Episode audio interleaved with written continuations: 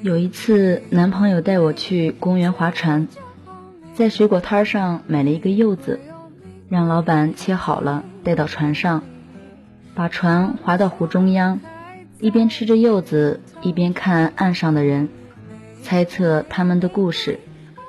他很能讲故事的，一讲能讲上一整天，总能让一张船票发挥到最大的价值。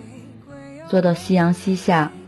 看到有老爷爷老奶奶从岸边走过，根本没像故事里那样手牵着手爱得感人肺腑，反而是吵吵闹闹的，用上海话埋怨着对方只顾着看股票，没有早一点动身去超市抢到廉价的鸡蛋。之后他们发现我们在看着，突然有些不好意思，压低了声音。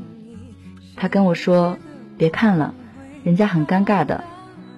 我回头看他，他说：“我们来做一点更尴尬的事吧。”然后他吻了我，第一次接吻是柚子味的。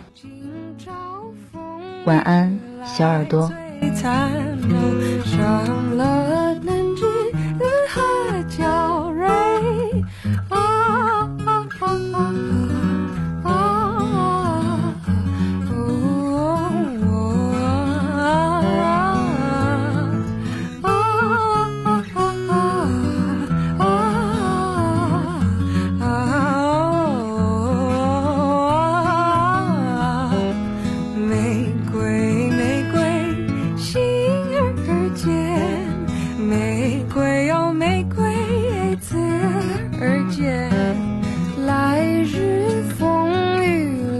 摧毁哦